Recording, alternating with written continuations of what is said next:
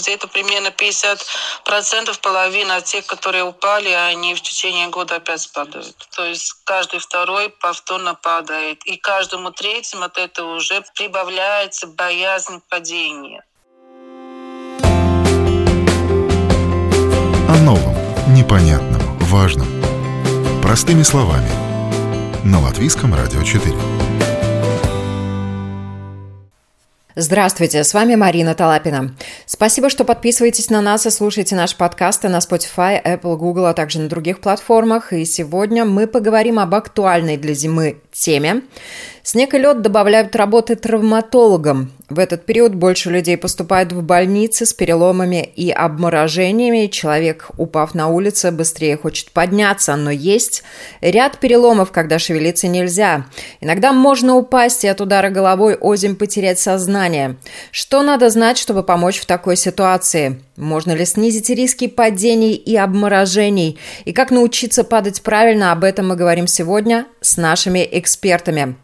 Начнем с обморожений. Этих пациентов меньше, чем с переломами, но если они попадают в больницу, то восстановление не всегда возможно. Упущенное время в случае, когда ткани серьезно пострадали, может грозить ампутацией. Об этом в интервью Латвийскому радио 4 рассказал руководитель Государственного ожогового центра травматолог-комбустиолог Сергей Смирнов. У нас поступают э, только такие тяжелые которым потом, может быть, надо будет даже операции делать. Ну, ампутация пальцев, там, руки, ног или самих э, ног.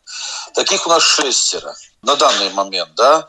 Но у нас есть еще приемная, где за эти дни обращались где-то больше десяти человек.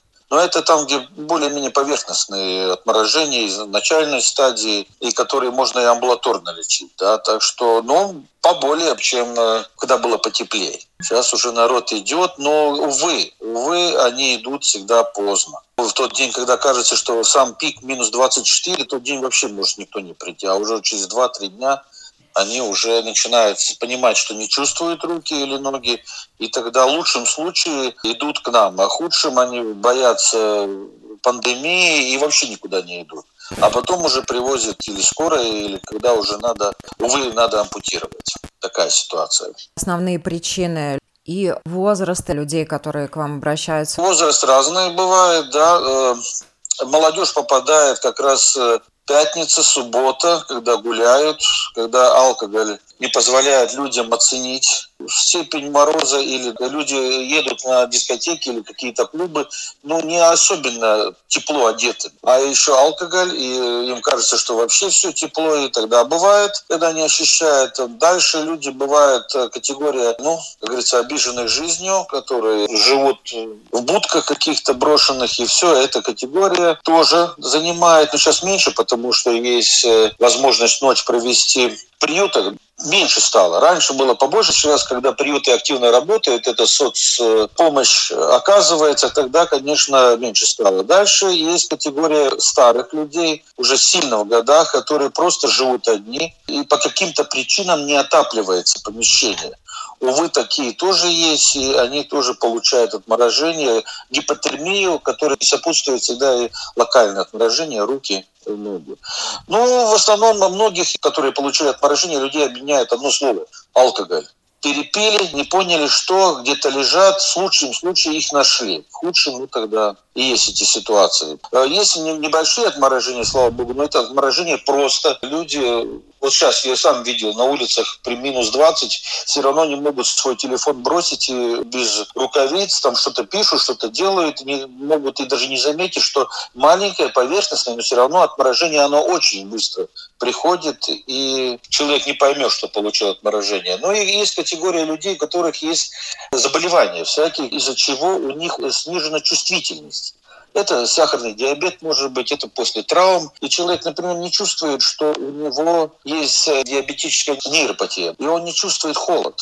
У нас ситуация была, помню, одного лечил охотника, который на охоту пошел и там стоял там номером, как говорят, да, и, увы, не почувствовал, что получил отморожение ног. Любые ситуации в жизни можно взять. Долго транспорт ждал, машина сломалась. После аварии, когда там долго не могут э, выбрать человека из машины, таких тоже случаи были. Так что каждый, начиная со школьника, да, ну, у нас просто с 18 лет лечится, да, и по 90 это уже забытые, может быть, люди, которые лежат. Я помню, у меня больной был, который шел на почту за деньгами, и его по дороге инсульт схватил. А он шел по такой дороге, где народ часто не ходит. Ну вот гипотермия тяжелая и отморожение ног. Увы, закончилась ампутацией. Так что я вам любую ситуацию могу рассказать, где человек может получить даже, ну, не хотя, не ожидая, может получить отморожение. И тут, наверное, главное, как понять, что получил обморожение, и как нужно действовать. Если человек находится в алкогольном опьянении, он сразу не поймет. Часто они понимают, когда выходят из этого положения. В лучшем случае на следующий день. Но если человек зашел в затяжное празднование, да, тогда они, увы, к нам приходят довольно поздно. Я всегда говорил, что у людей есть три дня, максимум там три с половиной, четыре, когда мы еще можем спасти лекарствами нашими, ну, как мы тут лечим нашими системами, да, мы таких людей можем спасти, и вот эти три сутки даны. Если успевает, ну, 99% можем, э, как говорится, избавить их от ампутации. Но главное, когда он не чувствует, конечно, руки, щеки, ноги, уже чувствительность пропадает, что ты можешь прыгать, и все, ну, уже не чувствуешь. Это уже первый показатель. Если пришел домой, многие говорят, ой, мне болит, и мне там колет все. Это хороший показатель. Это значит, что нервные окончания оживают. Значит, там, э, ну, все может и хорошо закончится, если начинает, ну, как иголки. Я думаю, каждый из нас почувствовал такую ситуацию. Это радуйтесь, это оживает, да. Но если больше получаса, часа чувствительность не возвращается, кожа белая, холодная, ну, тогда, значит, процесс уже поглубже пошел, надо уже торопиться, уже лучше специалистам, к нам же приемное отделение хотя бы, да. Есть такой тест, который может каждый дома сам сделать. Если пришел домой, у тебя нет чувствительных рук или ног, тогда можно взять тазик простой, воду, налить 17-18 градусов сначала и помаленьку, добавляя теплой воды, добиться, чтобы в течение 30-40 минут в этом тазике была температура 38-40. Это температура ванны, когда люди идут, да, примерно. И тогда, когда человек подержал вот так 30-40 минут в такой воде, э, ну, помаленько поднимая температуру, да, подержал э, эти руки, ноги и смотришь. Если все одинаково, красненькое, розовенькое, ну, как у кого кожа реагирует, да, тогда все нормально нормально, все хорошо, значит, закончилось хорошо. Но если человек видит, что ну, дистальные, периферные части, ну, кончики, скажем по-простому, да, они темнее, чем остальная ладонь или пятка, сразу к нам, сразу. Это значит, что там потом будет проблема, что уже отмирание тканей будет. Так что один из таких тестов, который каждый может э, испробовать в домашних условиях. И всегда э, на второй, третий день, если человек даже первый день не пришел к нам, всегда в основном образуется, ну, такой как отек, да, в руках и ногах. И потому, опять же, призыв всегда, если есть кольца, всегда убирайте максимально быстро, потому что отек может э, усугубить это все дело и, в принципе, потерять палец чисто из-за этого, что не вовремя кольцо снял. Это и при ожогах, и при отморожениях, и при аллергических реакциях, когда резко развивается отек. Чего делать ни в коем случае нельзя, если понимаете, что обморозились? Но я все-таки рекомендовал спиртами одеколонами не натираться, да. Снег не брать, первый попавшийся еще у кромки дороги со льдом и солью, и не тереть это все, да. Главное постараться максимально все-таки попасть там, где тепло, там, где можно согреться. Даже если подуть на это теплым воздухом. Если там кому-то варежкой, пусть одолжит своему другу, да. У меня была ситуация, пациентка, которая машину сломала, тогда они шарфы обмотали вокруг руки, ног, ну, тому, который который больше потерпел. Главное все-таки не дать полностью теплу уйти. Да? Это основное, что есть. И дальше смотреть, если иголочки, но все равно надо было бы неплохо, если дома был какой-то препарат локальный, который, ну, хотя бы микроциркуляцию улучшил человеку, который можно было намазать. Ну, для сосудистых заболеваний есть такие всякие, э, ну, локально, внешне, которые использовать. Мази, гели такие, да. Вот если попросить э, для улучшения микроциркуляции, в аптеке будут знать. Дальше желательно хотя бы, если все а, обошлось, все-таки две недели поупотреблять сосудорасширяющие препараты. Опять же, в аптеке вам скажут, какие они есть. Плюс третье – это витамины В-группы. Потому что после отморожения образуется нейропатия, опять, чтобы он возобновил чувствительность э, нервных окончаний, ну, от периферических нервов. Вот это такое маленький, на две недели, две-три недели он рассчитан. Могу одно сказать, если через две-три недели все-таки нервные окончания не начали работать такое, но цвет не изменился кожи, да, то надо обязательно в невропатологу идти. Это уже проблема там будет. Да? Если человек, он даже не помнит, когда он а, отморожение получил, но если увидит, что цвет будет фиолетовый, темно-синий, ну не дай бог черный, ну это тогда сразу надо понять, что это только ампутация и только больница и сразу. Так что запомните эти три дня правильно одеваться, правильную обувь, чтобы не сжимало, чтобы было кровоснабжение хорошее, да, не, не брать какие-то очень узкую обувь, не ходить мокрых, перчатки одевать, не, не стесняться шапки одевать, да, и стараться долго не находиться, если на улице вот эти все минус 15, минус 20, ну, по возможности, ну и шевелиться, стоишь хотя бы пальчиками играй в ногах или руках, чтобы все кулачком вместе было. Так что бабушкины варежки даже лучше, чем эти пальцевые перчатки, так, можно сказать. Я хотел бы еще добавить, что пусть люди не боятся, что, ну да, коронавирус идет, но лучше все равно не бояться идти к нам приемную и показывать свои отморожения, ожоги, да.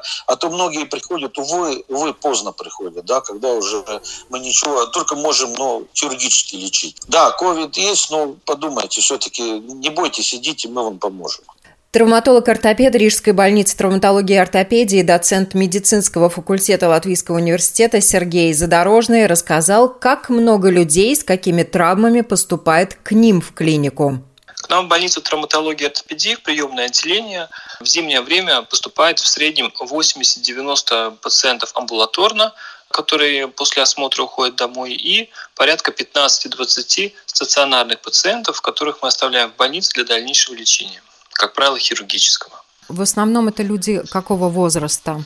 Эти пациенты делятся, в общем-то, на две возрастные группы. Одна группа – это молодые люди, э, средний возраст 30-40 лет, и у них, э, как правило, травмы высокой энергии, это травмы лодыжек, э, травмы локтевых костей, как правило, в связи с занятием спорта. И вторая группа людей, люди в среднем 60-70 лет, как правило, люди пожилого возраста, да, с остеопаратичными переломами, переломами низкой энергии. Что значит перелом низкой энергии? Что самое незначительное повреждение, допустим, падение, может привести к перелому. И типичные такие места – это лучевая кость, дистальный отдел, так называемое типичное место ближе к кистевому суставу. Это проксимальный отдел бедренной кости. Самый частый из них – это, как бы известная шейка бедренной кости. И редко бывают еще травмы позвоночника и плечевой кость тоже проксимальный отдел, там, где у нас плечевой сустав. А, скорее всего, эти переломы получены при падении, да, особенно то, что касается людей старше 60.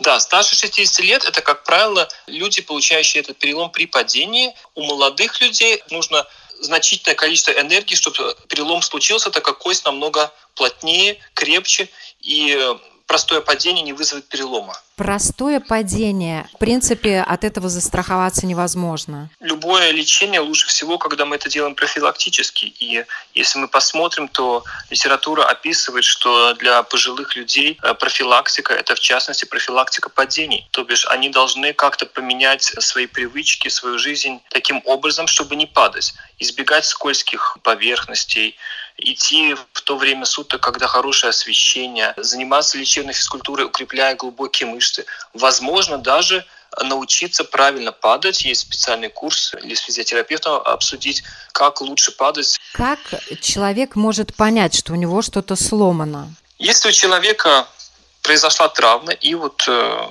у него есть подозрение, что в этом месте есть перелом, первое, что вы можете, это ну, пощупать это место. Если вы щупаете и есть там боль, то это может быть просто ушиб, это может быть растяжение, это может быть перелом. Если вы можете в этом месте хорошо нащупать кость, если она не закрыта мягкими тканями, жировой прослойкой, то можно взять и другой рукой, просто пальчиком постучать по этой кости. Если при простукивании кость болит, перелом, в общем-то, может быть. Если при простукивании по кости боли нету, то, скорее всего, это не перелом, а просто ушиб или растяжение. Но тут надо понять, опять-таки, как он упал, на что он упал. Если человек упал на спину, он встал и без боли пошел, Скорее всего, перелома не будет, хотя бывают исключения, особенно у пожилых людей остеопоротичный перелом может случиться, потом они ощутят эту боль.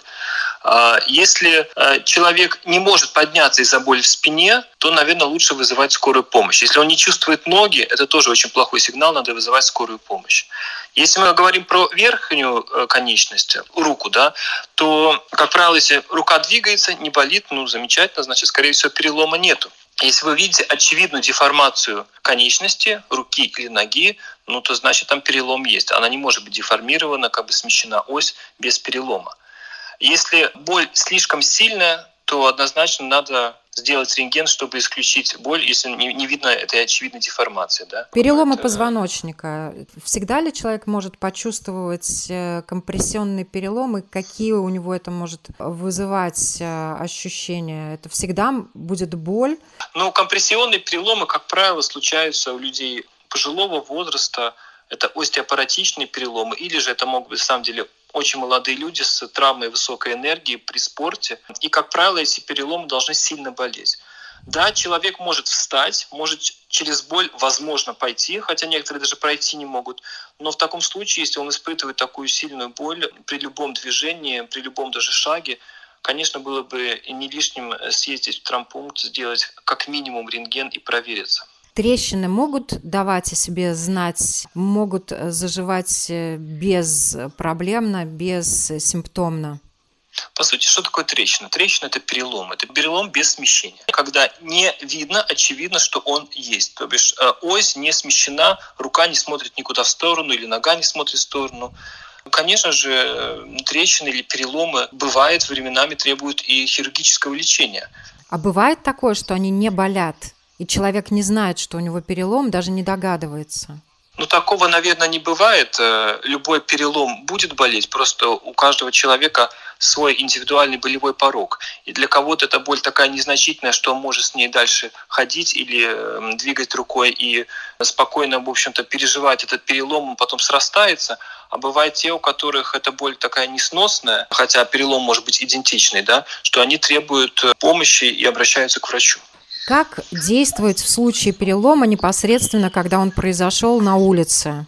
Ну, тут надо понять, опять-таки, как мы получили этот перелом или как получили мы эту травму. Если это травма высокой энергии, как правило, это будет у молодых людей, которые занимаются активным спортом. Если мы говорим про э, зимнее время, это лыжи, может быть, э, горные лыжи, да, или санки, то, конечно же, после этой травмы если ты встаешь, никакой боли не чувствуешь, ну, замечательно, но надо понимать, что ты можешь быть в состоянии шока, и потом боль может появиться, тогда надо сразу обращаться к врачу. Если, опять-таки, это просто падение, как правило, пожилые люди, да, если они не могут встать, надо вызывать скорую. Если они могут встать и пройти, то надо лечиться консервативно. Если же боль все-таки не уходит или она прогрессирует, то надо обращаться к врачу в приемное отделение.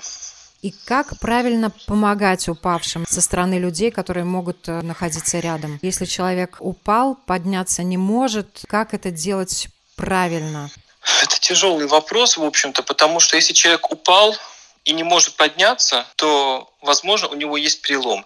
И лучше всего, конечно, было бы вызвать скорую помощь чтобы скорая помощь приехала и правильно человека иммобилизировано, чтобы не повредить дальше, чтобы сломанный кусок кости, может быть, не проткнул сосуд, не было повышенного кровотечения потом, или если мы говорим про позвоночник, чтобы не повредить спиной мозг. Если же человек может подняться, то тут главное иммобилизировать поврежденную конечность, если мы говорим про конечность, руку или ногу. Обездвижить, да, простыми словами? Обез, а, обездвижить простыми словами, да. И... Пока ты ожидаешь скорой помощи, очень, в общем-то, важно, чтобы человек не переохладился. Было бы неплохо ему предложить или одеяло, или куртку, или что-то, чтобы сохранить тепло.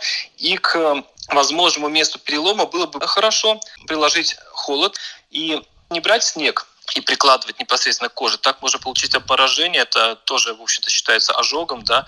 А снег завернуть э, в какую-то тряпочку или что-то, чтобы не было прямого контакта, и чтобы холод проникал глубоко и э, сужал сосуды, и боль становилась меньше, и отек становился меньше, чтобы он не возрастал, и конечность э, не отекла сильно. И тут еще один важный момент. Вот если люди готовы помочь и доставить пострадавшего в травмпункт, как правильно перевозить? Это опять вопрос, что у человека повреждено. Если у человека повреждена рука, верхняя конечность, то тут главное обездвижить ее, чтобы не было смещения. И тогда, в общем-то, человек может спокойно дойти до машины, сесть, неподвижно держать руку, чтобы сохранно доехать до травмпункта. Если мы говорим про ногу, то нужны, конечно, костыли, чтобы человек на эту ногу не наступал. А если мы говорим про спину, если человек не может встать, то не надо самим транспортировать. Тут точно надо вызывать скорую помощь. Если человек может встать, у него сильной боли нет, то тогда аккуратно можно дойти до машины, сесть и приехать. Вы упомянули о консервативных э, методах лечения. Что это за методы? Консервативный метод лечения – это означает, что, в принципе, при любой травме первый принцип – это э, называется по-английски PRICE, это аббревиатура, пять букв PRICE, что значит Protection, Rest, Ice, Compression, Elevation. Protection и Rest – это покой и по возможности обезопасить конечность, чтобы не травмировать дальше. Ice – это холод, лед через полотенце каждые 2 часа по 20 минут. Compression – эластичный бинт или фиксатор, чтобы неподвижный был сустав над и э, под э, повреждением. И Elevation значит приподнятая конечность. Если мы говорим про руку, допустим, про кисть, то она должна быть выше локтя. Э, если мы говорим про ногу, то она должна быть выше уровня сердца. То бишь, лежа на кровати, нужно приподнять, положить, допустим, вашу ногу на подушечку, чтобы она была в приподнятом положении, чтобы кровь поступала в сердце, чтобы сердце отсасывало кровь из конечности, чтобы не было отека, да? Вообще сейчас работа добавилась у вас в этот период зимой? Да-да-да, всегда работа добавляется в зимнее время, когда скользкие тротуары, и в летнее время, когда активный спорт, э, нырки, катание на роликах, э, ну, зимой также катание на коньках могут способствовать да, травматизации. Сейчас очень часто повреждения с санками. Вот спинные хирурги рассказывали, что каждую неделю им приходится оперировать спину, поврежденную на санках. У реабилитологов и физиотерапевтов зимой незначительно, но работы также прибавляется. Каждый второй пожилой человек, получивший травму при падении, в течение года снова падает и получает травму. Такова печальная статистика. Об этом в интервью Латвийскому радио 4 рассказала руководитель отделения реабилитации и физикальной медицины ВЦА Гуна Витолыня. Нам кажется, что наружные факторы, как снег, как гололед, и сейчас начнется у нас э, потепление, и будет слякость, и у нас будет опять нестабильность при ходьбе, что это вызывает? Падение, да? Все-таки если статически 50% падения происходит в собственной квартире, в собственном помещении, но, конечно, наружные факторы, если они ну, враждебные нам, да, они немножко прибавляют ну, вот эти заболевания, которые происходят при падении. Обычно это все-таки ушибы, это синяки, но где-то третьей части уже более большие проблемы, как переломы, нестабильность составов, позвонков, ну и некоторые случаи, конечно, когда вы уже слышали или в прессе видели, да, что есть, конечно, и с плохим окончанием окончанием, да, девушка там зацепилась за машину, ехала на камеру, да, упала, голову разбила, умерла, да, то есть такие ситуации, когда э, есть тяжелые последствия падения, они, к сожалению, есть, да, но сказать, что очень явно прибавилось, я все-таки не хотела бы. Когда холод, где-то минус 10, минус 20, снег сам уже как абразивный материал. А при вот слякости около плюс 2, плюс 3, когда у нас потепление, снег становится водообразный, скольжащий. И вот тогда, конечно, падение, синяки и микротравмы чаще бывает. Особенно это на лестницах, когда люди не держатся за перилы, когда наружу в помещении, наоборот, с помещения наружу выходит, где есть резкое изменение поверхности, где мы ходим. Про падение, еще что можно сказать, падение, конечно, большинство у нас прибавляется в более зрелом возрасте, где-то пациентам, клиентам после 65 лет возраста. Да, потому что, может быть, это связано и с внутренним заболеванием, как уже само собой есть суставные заболевания тазобедренного сустава, коленного сустава. Есть заболевания глаз, плохо видим или применяем очки бифокальные, а это очки, которые себя соединяют и близкое зрение, и дальнее зрение. Это вызывает как фактор риск падения и, возможно, перелома. Ну и пациенты, которые болеют и остеопорозом, к сожалению, при падении ломает кости. Некоторые выделяют и медицинские факторы. Медицинские факторы – это тем заболеванием, чем болеет сам пациент, или это лекарства, которые он принимает для лечения. Потому что есть некоторые группы, которые вызывают нестабильность, проблемы ходьбы, э, изменение равновесия. Например, это давление понижающие лекарства, антидепрессанты, транквилизаторы, да, лекарства, которые даются для уменьшения болей, например, позвонка, мышцы расслабительные, но они расслабляют так, может, что человек шатается уже немножко, что голова уже немножко кружится. И комбинации с снегом, с лякостью, с неправильной обувью, неправильной одеждой происходит падение и какие-то проблемы из-за падения. Вот вы уже упомянули, что есть э, разного рода факторы, которые влияют на то, как у человека развито или страдает равновесие, да, как он себя чувствует, да. как э, Вестиб... себя чувствует есть, э, вестибулярный да. аппарат. Нестабильность, они могут быть из-за вестибулярного аппарата, да, потому что центр равновесия находится в нашем ухе. Это может быть из-за изменения кровотока головного мозга, это совсем другая группа заболевания. Равновесие проблема может быть и в суставном уровне, когда есть явные проблемы в суставах, да, то есть, да, с умом, слухом, сосудами все человека нормально, но есть э, деформации суставов, есть острые артриты, есть состояние после операции, всякие эндопротезирования, артроскопии, просто боли в суставе, человек лелеет болевую сторону, он уже идет неправильно, он шатается, он валится ногу на ногу, он боится из-за болей, но из-за этого он идет неправильно и происходит падение. И вот когда у человека могут начинаться такие достаточно систематические проблемы с равновесием, вы уже упомянули о возрасте 65 лет, но наверняка эти проблемы могут начаться... Да, они могут быть раньше. То есть две большие группы до э, юношеского возраста, до 15, то есть когда мы начинаем идти, когда мы физически более активны, и возраст после 65. Но посередине, конечно, у нас могут быть из-за профессии, из-за хобби, из-за других внутренних заболеваний и падений. Ну, Это да. уже статистика показывает, какие группы больше падают. Но заболевания, которые с тяжелым окончанием, когда падение, это уже травмы, которых нужно оперировать, или даже смерть, это все-таки в сеньорском возрасте. Кто бегает за транспортом, да, то есть это все-таки более старые люди бегают за транс, молодые анализируют, знают, что следующий придет автобус, да. Старые, даже видно физически, что они очень стараются бегать, но какой шаг этого бега, насколько он маленький, насколько при беге есть эта поза падения, когда голова не над телом, да, что уже она почти падает. Да? Ну и все-таки э, статистика доказала, что падение даже э, не наружное, даже внутренних помещениях очень зависит не только от зрения равновесия, но от э, света, от поверхности, какая у нас в комнате есть, да, скользящие паркеты, скользящие обувь неправильные,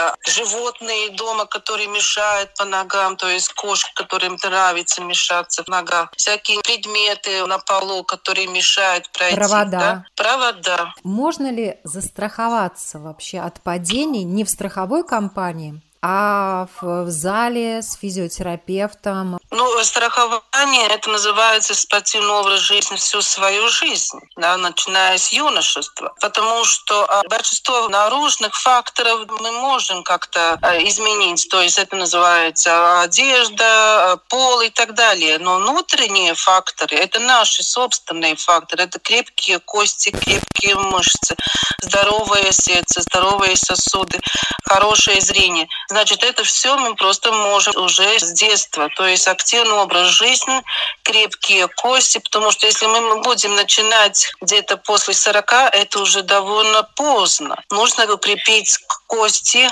нужно крепкие мышцы, потому что если у нас есть мышечный каркас, мы даже при падении, да, у нас там будет возможность синяк, но у нас не будет перелома. Если у нас крепкие кости и нет остеопороза, значит, у вас вряд ли будет из-за падения перелом.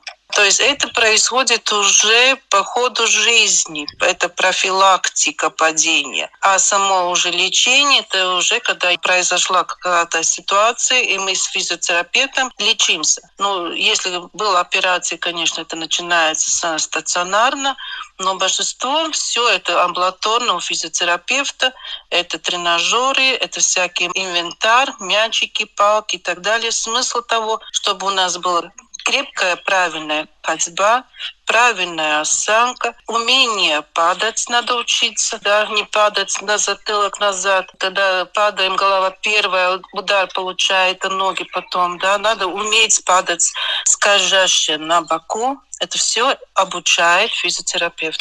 Как оказывается, можно тренировать равновесие. Можно тренировать равновесие. Есть даже специальная группа, группа для равновесия. Сначала мы пробуем это. Любой из слушателей можно проверить себя.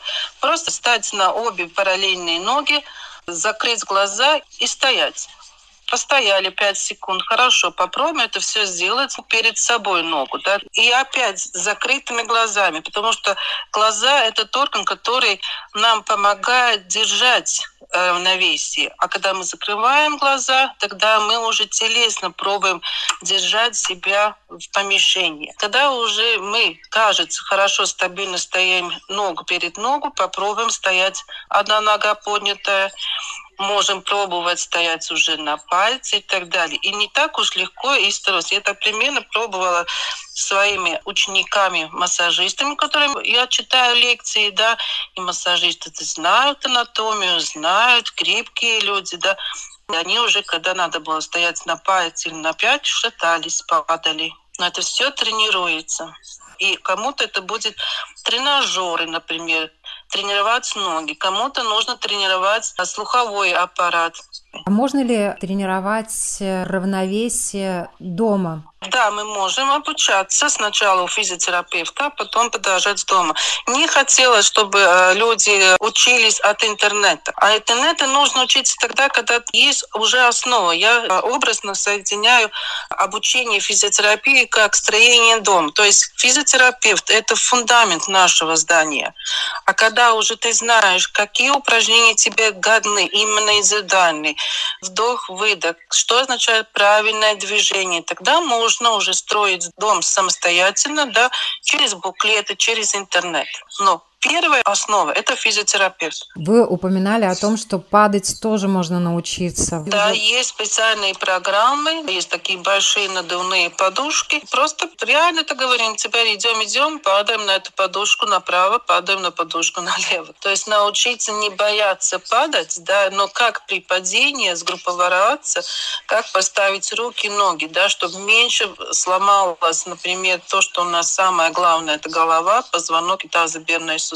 То есть, когда мы ломаем тазобедренные суставы, к сожалению, большинство это заканчивается эндопротезированием. Когда ломается позвонок, это заканчивается половина тоже с операцией. Ну и если у нас будет черепно-мозговая травма, может быть и кровоизлияние, и плохие проблемы умственные потом.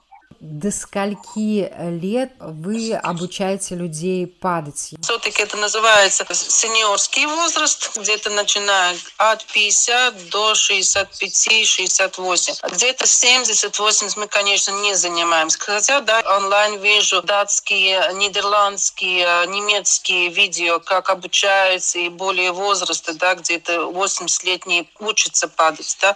Мы больше все-таки занимаемся физиотерапией занятий, это называется индивидуально сделать мышечный каркас, то есть вокруг всех суставов, вокруг позвонка крепкие мышцы, чтобы, во-первых, они не разрешили при нестабильности потерять э, равновесие, чтобы удержал равновесие человек, да, и если при падении все-таки они как подушка было вокруг костей, чтобы не было больших травм.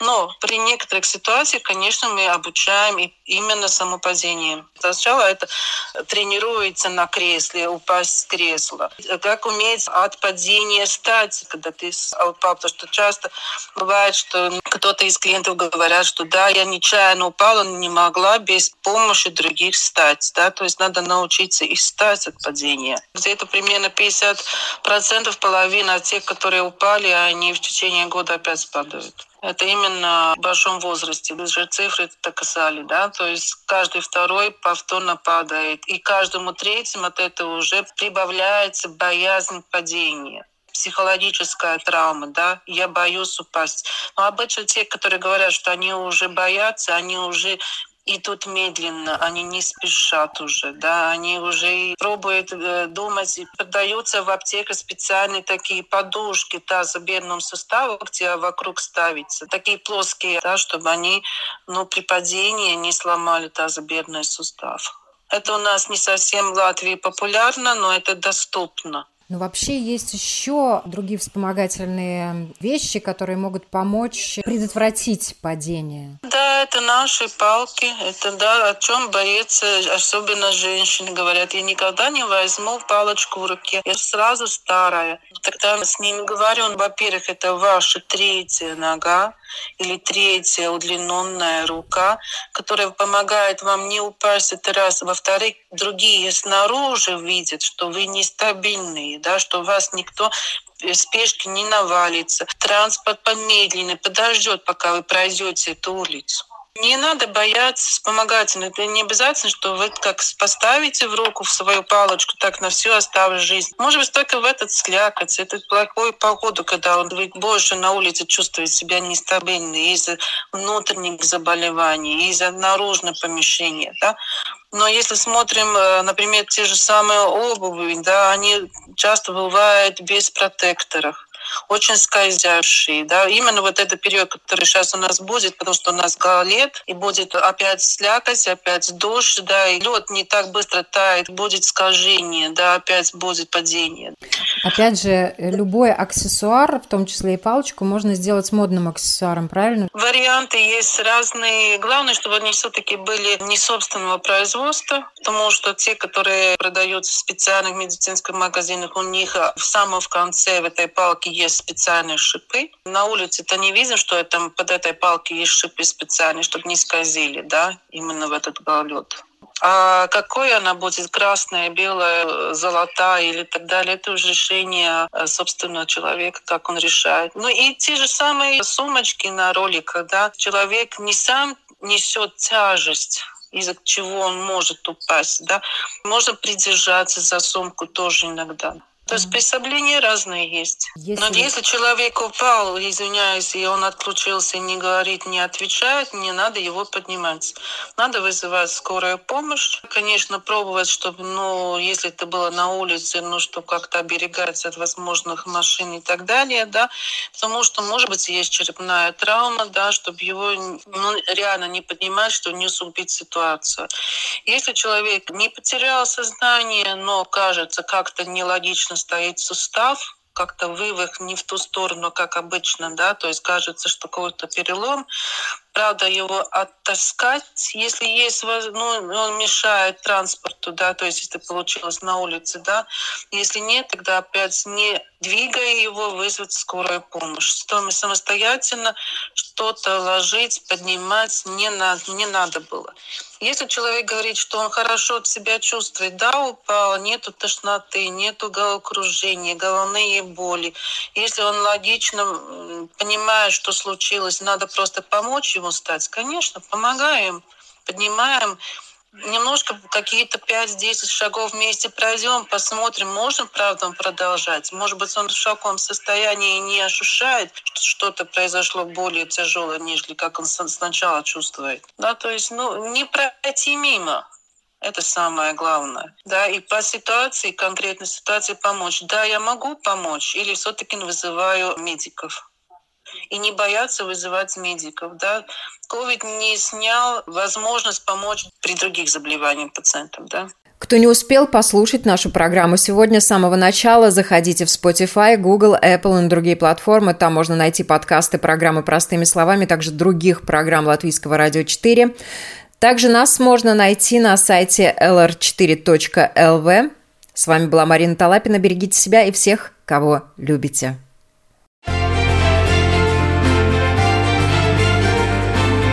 О новом, непонятном, важном.